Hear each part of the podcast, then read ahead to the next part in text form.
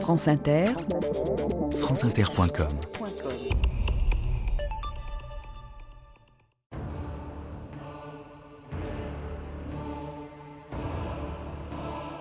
Je ne doute pas que dans 100 ans, on en vienne à arranger la vie de façon telle qu'un automate puisse en remplir les fonctions.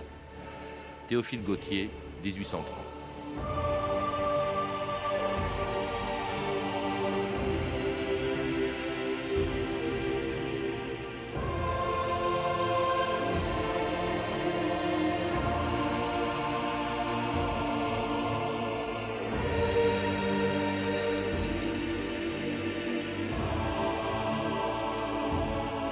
2000 ans d'histoire.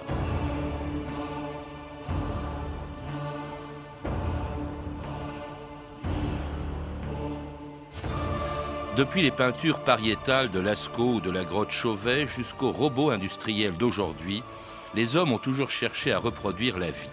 Fabriquer des créatures animées à partir de la matière inerte, c'est un des plus vieux rêves de l'humanité, celui des inventeurs d'automates au siècle des Lumières et des cerveaux électroniques d'aujourd'hui, celui du docteur Frankenstein de Marie Shelley ou des réalisateurs de la guerre des étoiles et de Terminator. Mais c'était aussi le rêve des Grecs de l'Antiquité, dont la mythologie a imaginé les premiers robots de l'histoire. Galatée, cette statue d'ivoire sculptée par Pygmalion, à laquelle Aphrodite avait donné la vie, ou encore ces robots de métal que le dieu des forgerons, Héphaïstos, avait fabriqués dans son atelier au fond d'un volcan. Héphaïstos fera de son mieux. Le fer et les reins n'auront jamais l'air d'un plumage. Mais il est très habile et très ingénieux. Lui, la colère de Zeus éclater et l'Olympe en être ébranlé. Regardez Il vole droit vers nous. Par les dieux, une chouette. Une chouette en or. Elle s'appelle Boubo. Tu comprends tous ces cliquetis et allaitements? Pour moi, c'est limpide. Encore un don que te font les dieux.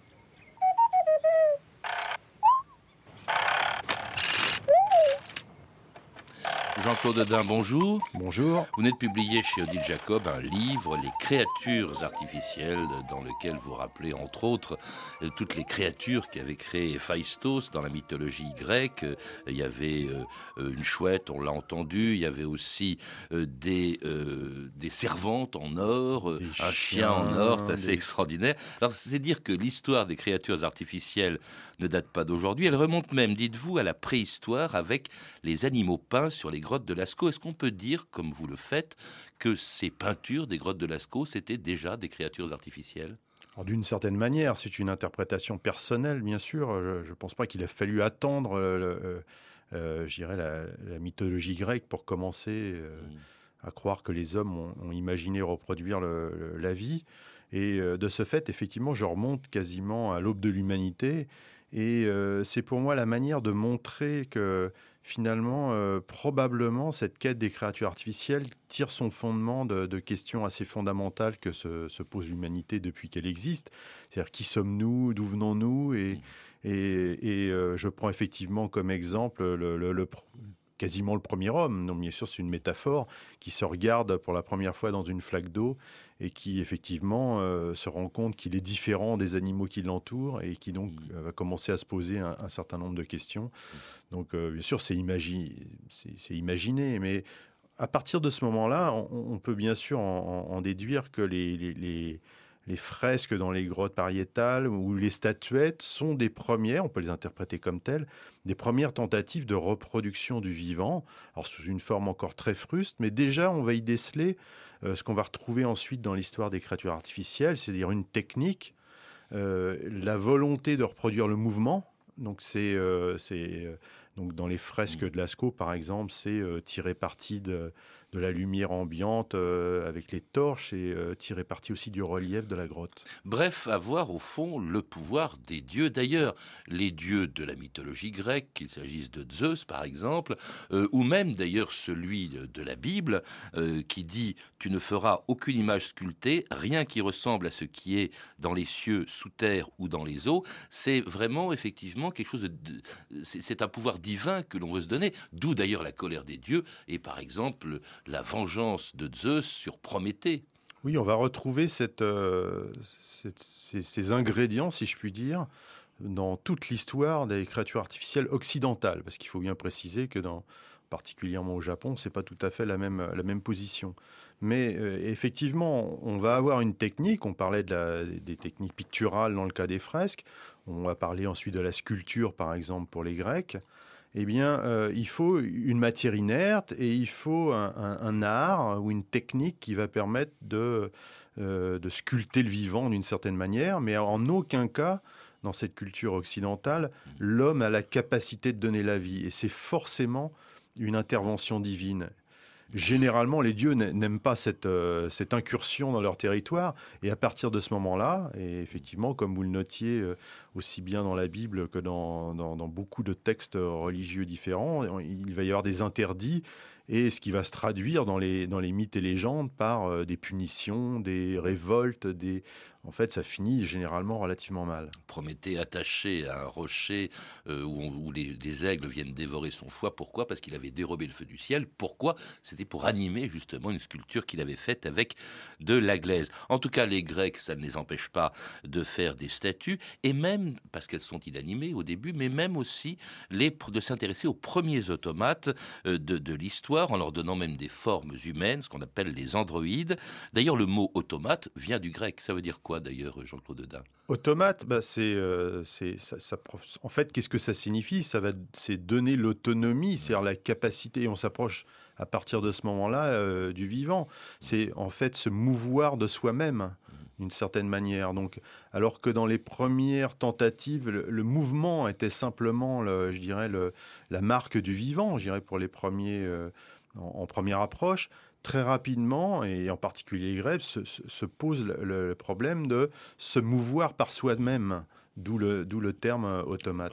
Alors, ce sont des fabrications euh, justement d'êtres vivants qui ressemblent à des, à des humains et qui sont associés à une industrie qui jusqu'au au Moyen Âge et même au-delà a été véritablement l'industrie de pointe, un peu comme l'informatique aujourd'hui, et qui était l'horlogerie. Ces automates sont associés à des horloges. C'est le cas au Moyen Âge de ce qu'on appelait les jacquemars, Jean-Claude Dedin.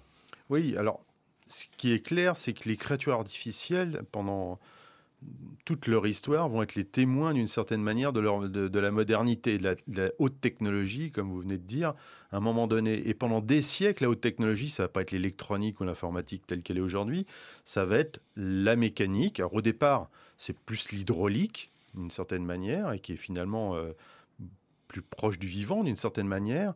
Et puis progressivement, euh, la, mécanique euh, va va progresser, et les Grecs euh, y jouent une part très importante, et euh, avec une technologie de pointe qui va trouver son apogée un petit peu plus tard, qui est effectivement la technologie horlogère, où on va trouver des merveilles d'horloges et, puis ensuite des automates les jacquemars, hein, qui, étaient des, petits, petites euh, reproductions, des petites statuettes qui frappaient avec un marteau euh, sur, la cloche justement d'une horloge.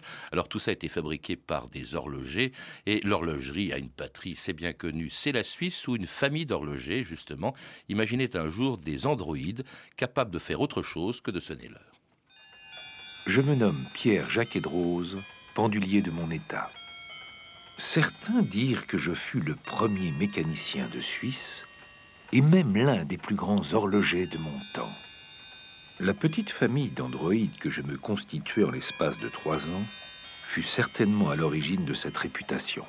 Tout commença en 1770 par la naissance de Charles le petit écrivain. Un an plus tard, naquit Henri le petit dessinateur. Outre le portrait de Louis XV, Henri s'est exécuté les portraits de Louis XVI et de Marie-Antoinette.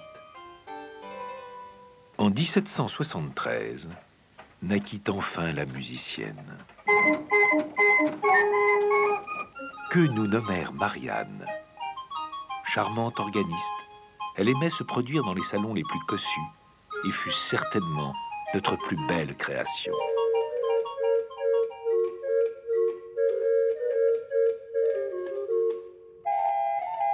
Et oui, les trois automates de la famille Jacques Edrose, le père Pierre et son fils Henri, bien, il y avait un petit écrivain, un dessinateur euh, et une musicienne que qu'on entend. C'était vraiment une révolution, euh, Jean-Claude Dedin, au XVIIIe siècle. C'était d'ailleurs une attraction qui avait un succès fou. Ce sont des attractions, mais aussi ce sont euh, le, summum de la technologie à cette époque. Les, les, grands, les grands techniciens sont, des biomécaniciens, c'est-à-dire que la plupart d'entre eux ont une formation d'horloger euh, extrêmement pointue, mais en plus, euh, certains d'entre eux ont une formation euh, de, médecine, c'est-à-dire mmh. pour être capable effectivement de reproduire certaines fonctions du vivant sous une forme mécanique. Il faut rappeler qu'on est en pleine avancée de la pensée mécaniste, matérialiste avec effectivement, euh, et, en, quelque sorte, ces, grands biomécaniciens, donc on a cité les, frères Jacques Edrose, mais auparavant, il y a bien sûr Jacques de Vaucanson en France, qui va en fait être précurseur sur ce type de, euh, d'Android. Lui aussi, il va faire euh, euh, des, automates musiciens. Mais il, invente même un canard qui digérait. Et surtout son canard, effectivement. Mais Jacques de Vaucanson, à chaque fois, il a un but, effectivement, parce qu'il est à un certain moment de sa vie assez désargenté, donc il veut en faire des attractions pour redorer un petit peu son blason. Mais également, pour lui, c'est une démonstration quasiment pédagogique pour le grand public de, de la pensée mécaniste, et il va essayer de démontrer euh, par ces automates que certaines fonctions du vivant, et il va prendre certains organes, dans le cas du canard, c'est la digestion, dans le cas d'un joueur de flûte, ça va être plutôt les poumons et la respiration, sont des, euh, peuvent être euh, reproduits sous une forme mécanique. Alors il y a aussi dans cette, dans ces, dans, parmi ces scientifiques, il, y a, il y a des escrocs. Hein. Vous citez par exemple un, Allemand, Wolfgang von Kepler, qui avait inventé un joueur d'échecs. Mais c'était une mystification.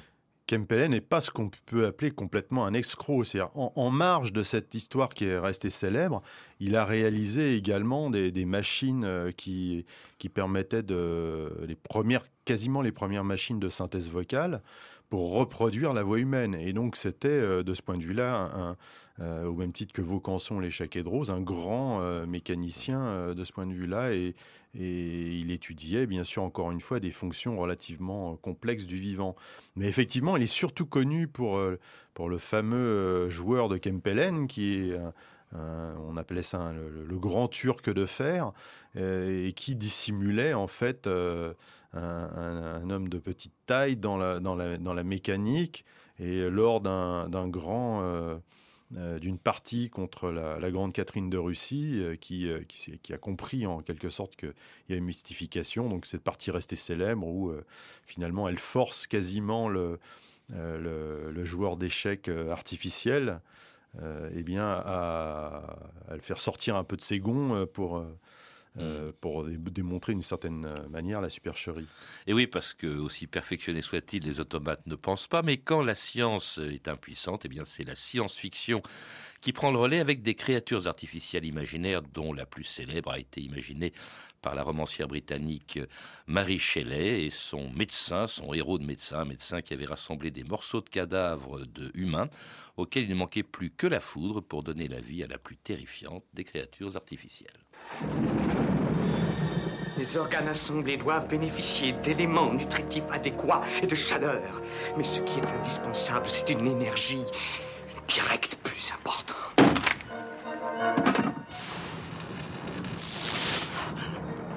La chose est en vie. Qu'est-ce que j'ai fait?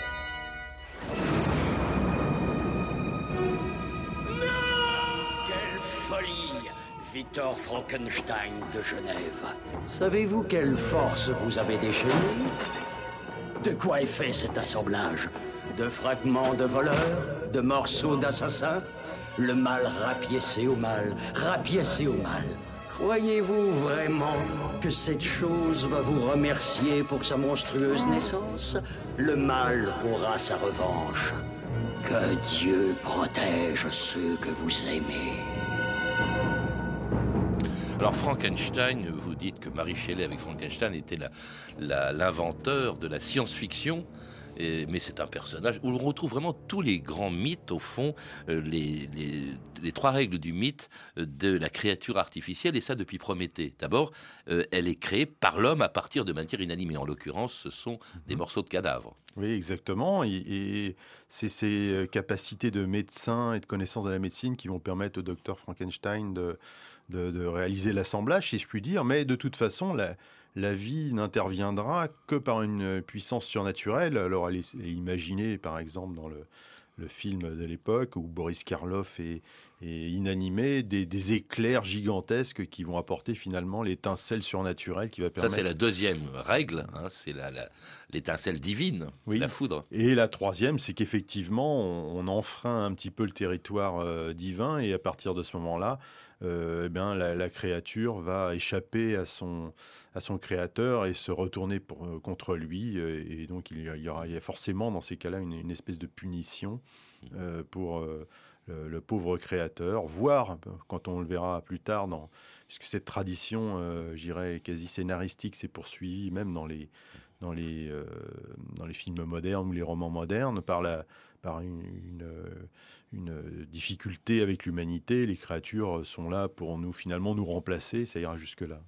Pas toujours, hein, parce qu'au au même 19e siècle, on invente un, héros, une autre créature imaginaire, une créature artificielle, qui est Pinocchio. Lui, il se retourne pas contre son maître. Alors, il se retourne pas contre son maître. On est, on est, euh, mais comparé à Frankenstein, on est effectivement, il euh, y a toujours cette quête de l'humanité. On retrouve un, certain nombre d'autres constantes. Euh, Frankenstein, entre les lignes, il, lui, il n'est pas si mauvais que ça. Il est, il un petit peu, il fait face à son destin, mais il est son principal moteur, lui, c'est cette quête d'humanité. Et c'est aussi quelque chose qu'on retrouve dans euh, d'une certaine manière dans, l'histoire de Pinocchio, où il va passer son temps, il sera récompensé à la fin, euh, de devenir un véritable petit garçon. Hmm. Euh, alors, à ce moment-là, j'ai employé beaucoup le mot depuis le début, le mot de robot. En fait, le mot de robot, Pinocchio ou, Frankenstein, ou même les automates du XVIIIe siècle, ce ne sont pas encore des robots. J'ai appris en vous lisant, Jean-Claude Dedin, que le mot n'a été inventé qu'assez tard et par un tchèque. Oui, c'est Karel Capek qui, euh, lors d'une pièce, euh, euh, eh bien, effectivement, cherche un nom pour qualifier ces espèces de, créatures en fer blanc qui, vont qui ont été créées à partir d'une matière inventée par le, professeur Nimbus de l'histoire. Et, donc, il, trouve le mot robota, donc, qui en tchèque veut dire travailleur, d'une certaine manière. Et, donc, il va nommer euh, ces, créatures des robots à partir de là. Et c'est la première fois dans l'histoire qu'on utilise ce terme. Et il aura le succès qu'on connaît par la suite. Il va même inventer la révolte des, machines, hein, comme celle d'ailleurs de ce super ordinateur qui avait compromis une célèbre expédition sur Jupiter, imaginée par Stanley Kubrick dans 2001, Odyssée de l'espace. Bonsoir. Il y a trois semaines, un vaisseau spatial américain, Explorateur 1, a commencé son long périple en direction de Jupiter. L'équipage d'Explorateur 1 est constitué par cinq hommes et un exemplaire de la dernière génération de superordinateur CARL 500. Il représente la quintessence de l'intelligence cybernétique. Le cerveau analytique de recherche et de liaison 500 est un ordinateur capable de reproduire, certains savants préfèrent le mot imiter, la plupart des opérations du cerveau humain. Nous avons bavardé avec le cerveau analytique de recherche et de liaison, que l'on appelle par le sigle ou le prénom de Karl. Bonjour Karl, comment ça va à bord Bonjour Monsieur Hammer. Tout est parfaitement en ordre. Vous est-il jamais arrivé de douter de vos capacités Permettez-moi de vous répondre en d'autres termes. La série de superordinateurs Karl est la plus perfectionnée que l'on connaisse. Karl, malgré votre immense capacité de raisonnement, éprouvez-vous un complexe du fait que vous dépendez des hommes pour mener à bien vos instructions Pas le moins du monde. Je suis heureux de collaborer avec l'homme.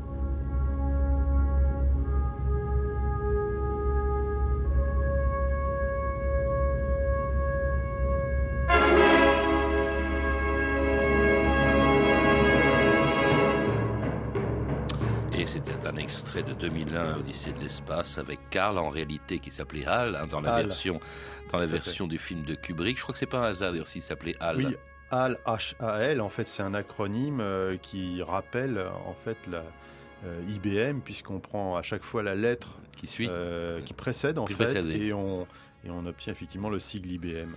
Alors euh, ça c'était on n'est plus dans les Android, on est dans les dans les ordinateurs, euh, mais euh, ce qu'on appelait autrefois des cerveaux mécaniques, dont les premiers étaient inventés bien plus tôt, bien avant le film de Kubrick, bien avant 2001. C'était des machines à calculer comme la machine de Pascal, la Pascaline, qui a été, dit-on, parfois le premier ordinateur. Alors elle n'est pas tout à fait la première machine il y a un Allemand, euh, Wilhelm Schickard, qui, euh, qui, a effectivement inventé euh, a priori la première machine. Cette fois, il y en a peut-être d'autres, mais on n'a plus de traces aujourd'hui.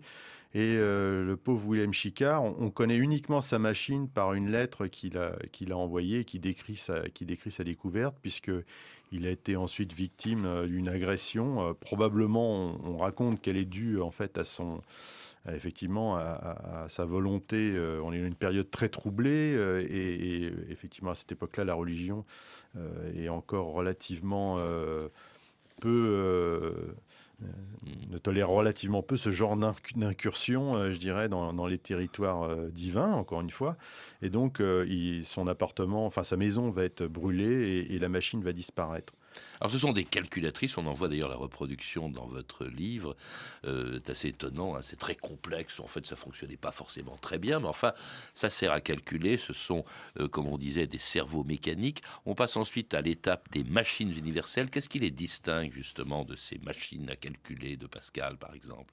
Les, premières machines à calculer, comme la Pascaline, sont essentiellement des machines utilitaires qui servent à automatiser euh, les, tâches de calcul, et en particulier les tâches de comptabilité. Donc ça, c'est euh, quelque chose de, de, primordial. Il y a une utilité forte. L'utilité forte, on parlait tout à l'heure des automates, c'était l'horlogerie, c'était mesurer le temps. Et là, avec le, les machines à calculer, on essaye d'aider, euh, j'irai tout à chacun, parce que tout le monde n'a pas forcément les, capacités et l'enseignement qui permettent de, de calculer, de, de, faciliter euh, cette tâche ô combien euh, fastidieuse qu'est le calcul. Mais au-delà de ça, euh, les grands penseurs comme Pascal ont bien sûr une idée derrière la tête. On est en, pleine période, encore une fois, du, matérialisme. Et euh, je ne doute pas qu'ils essayent, et ça transpire un petit peu dans certains euh, textes et certains propos de l'époque, qu'ils essayaient finalement de reproduire une capacité humaine de l'époque, comme Vaucanson essayait de reproduire la digestion, eux essayaient de reproduire une capacité intellectuelle qui était le calcul. Alors, il y a eu, donc, après les machines universelles, qu'est-ce qui les distingue de ces machines à calculer Une machine à calculer, en gros, elle est capable de faire des additions, des soustractions, voire pour les plus sophistiqués de l'époque de euh, Pascal et un petit peu après, des multiplications et divisions. Donc, elles sont cantonnées au calcul. Alors, la machine universelle, il y a des tentatives. La machine universelle, finalement, c'est l'ordinateur. C'est une machine euh, pour laquelle, si on lui donne la bonne séquence d'opérations à effectuer, elle est potentiellement capable de réaliser n'importe quel euh, calcul, n'importe quel traitement, de simuler, d'une manière générale, n'importe quelle autre machine et même de dépasser l'homme, parce que vous, avec l'étape de l'intelligence aussi artificielle, vous évoquez le cas de cet ordinateur Deep Blue qui avait battu Kasparov aux échecs. Alors on pourrait dire c'est la revanche de, de Kempelen, euh, puisqu'effectivement euh, Deep Blue a, battu, euh, lors d'une partie maintenant restée célèbre, le champion du monde en titre de l'époque. Alors bon, le, battre ou ne pas le battre, au bout du compte, c'est pas c'est pas ça qui est vraiment important. C'est effectivement un, événement qui a marqué les esprits et qui a été médiatisé comme ça y est finalement l'ordinateur est devenu euh, plus intelligent euh, que l'homme, ce que je ne crois pas fondamentalement. Hein. Il y a une pensée euh, humaine et puis on pourrait dire qu'il y a une pensée machinique. Il y a une une manière des machines qui est radicalement quand même différente de ce que peut faire l'homme et qui ne servent pas seulement à jouer aux échecs ou à distraire les amateurs d'automates, elles ont une finalité, celle de fournir aux hommes des machines, des robots industriels ou même des robots domestiques hein, pour les aider dans leur travail ou pour meubler leur solitude, comme cette invention de Sony il y a 10 ans, France Inter de Caen le 15 février 2000. C'est nouveau, ça vient de sortir, un chien qui ne perd pas ses poils sur la moquette et qu'on n'a plus besoin de sortir pour ses besoins. C'est un chien de métal, un robot qui répond au doux nom d'Aibo, un robot nouvelle génération fabriqué chez Sony et qu'on va pouvoir se procurer dès aujourd'hui sur Internet. Il me fallait une présence dans la maison, il me fallait une présence. Euh, il y a quelque chose qui vit dans la maison, si vous voulez. Ça bouge, ça bouge. Aïbo Il connaît ses petits coins, il sait où il va pouvoir peut-être jouer. Aïbo mais, mais quand je lui dis no, comme ça, il comprend. Parce que lui parle anglais, vous français. Eh ben oui. Dance, let's dance. Quand la première fois il m'a fait une danse, j'étais oh, j'étais enchantée. Please touch the following colors on my back sensor. Alors beau, on va aller promener un petit peu. On va aller voir les canards. On va aller promener un petit peu. Please touch the following colors on my back sensor. C'est extraordinaire, hein, c'est la première fois qu'on converse tous les deux, hein.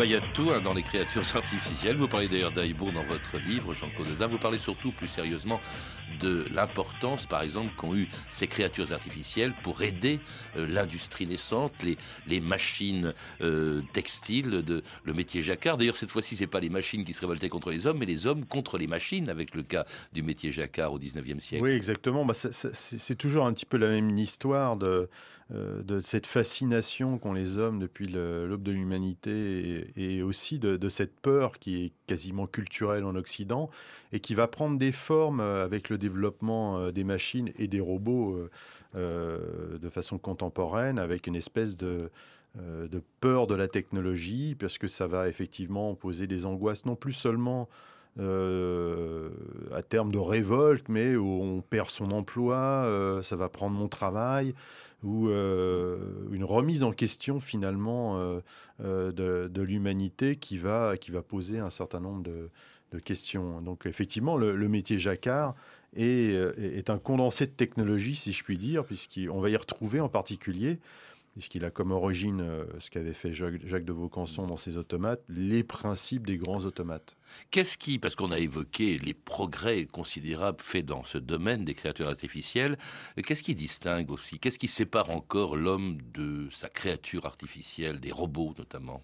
Ah bah, Je dirais que tout les sépare. Euh, on n'est absolument pas euh, j'oserais dire comparable, heureusement. Euh, et, effectivement, c'est toujours euh, la grande difficulté, c'est quand on parle de créature artificielle, eh bien, on a toujours l'impression que c'est subi comme une remise en cause de l'humanité, et c'est ce qui nous fait peur, hein, d'une certaine manière, c'est ce qui nous pose question, et on a toujours l'impression que finalement, ça va nous dépasser et un jour se révolter. Or, ce n'est absolument pas le cas, ça a des fonctions, et, et on n'est pas dans ce contexte, euh, et de moins en moins, je pense, dans l'avenir. Merci Jean-Claude Edin. Pour en savoir plus, je recommande la lecture de votre livre, Les créatures artificielles, publié aux éditions Odile Jacob. Vous avez pu entendre des extraits des films suivants Le choc des titans de Desmond Davis, disponible en DVD chez Warner Home Video. Les androïdes Jacques et Rose de Philippe Sayous, édité par Thalia Film. Frankenstein de Kenneth Branagh en DVD chez Columbia Tristar, 2001 Odyssée de l'espace de Stanley Kubrick édité par Warner Home Video, ainsi qu'un extrait d'un reportage d'Alain Lefkowitz diffusé dans l'émission Les Pieds sur Terre de France Culture en juin 2004. Enfin, je recommande le site de Philippe Sayous, www.automate-ancien au pluriel qui rend hommage aux horlogers mécaniciens des 18e et 19e siècles et sur lequel vous pouvez voir d'ailleurs les androïdes de Jacques Edrose dont nous avons parlé tout à l'heure. Vous pouvez retrouver toutes ces références par téléphone au 32 30, 34 centimes la minute ou sur le site franceinter.com. C'était 2000 ans d'histoire. À la technique, Antoine Viossa et Loïc Frapsos, documentation et archivina, Emmanuel Fournier, Claire Destacan, Franck Olivard et Élise Médétonion. Une réalisation de Anne Kobilac.